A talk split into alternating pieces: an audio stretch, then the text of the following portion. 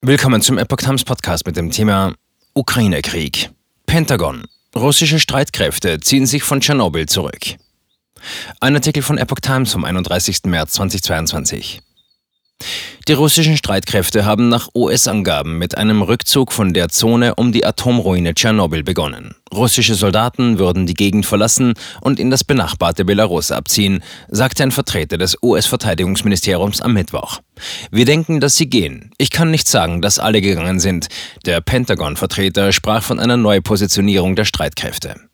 Russland hatte am Dienstag angekündigt, Militäraktivitäten in der Region um die ukrainische Hauptstadt Kiew und in der Gegend um die Stadt Tschernihiv im Norden der Ukraine deutlich zurückzufahren. Mit neuen Angriffen auf Tschernihiv sowie Mariupol im Süden machte Russland dann aber Hoffnungen auf eine Entspannung der Lage zunichte. Die USA hatten ohnehin bereits am Dienstag gewarnt, es handle sich nicht um einen Rückzug russischer Truppen, sondern um eine Neupositionierung.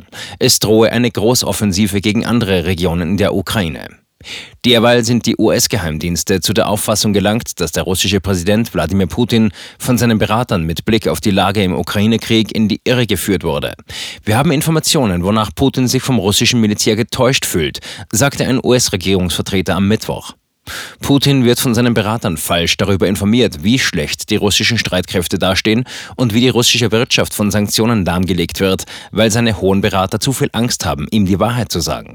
So habe Putin nicht gewusst, dass Wehrpflichtige zum Kämpfen in die Ukraine geschickt worden seien, sagte der US-Vertreter. Es gebe ständige Spannungen zwischen Putin und dem russischen Verteidigungsministerium. Die russischen Streitkräfte haben bei ihrem am 24. Februar gestarteten Angriffskrieg gegen die Ukraine hohe Verluste erlitten. Die Offensive geriet angesichts des erbitterten Widerstands der ukrainischen Armee schnell ins Stocken.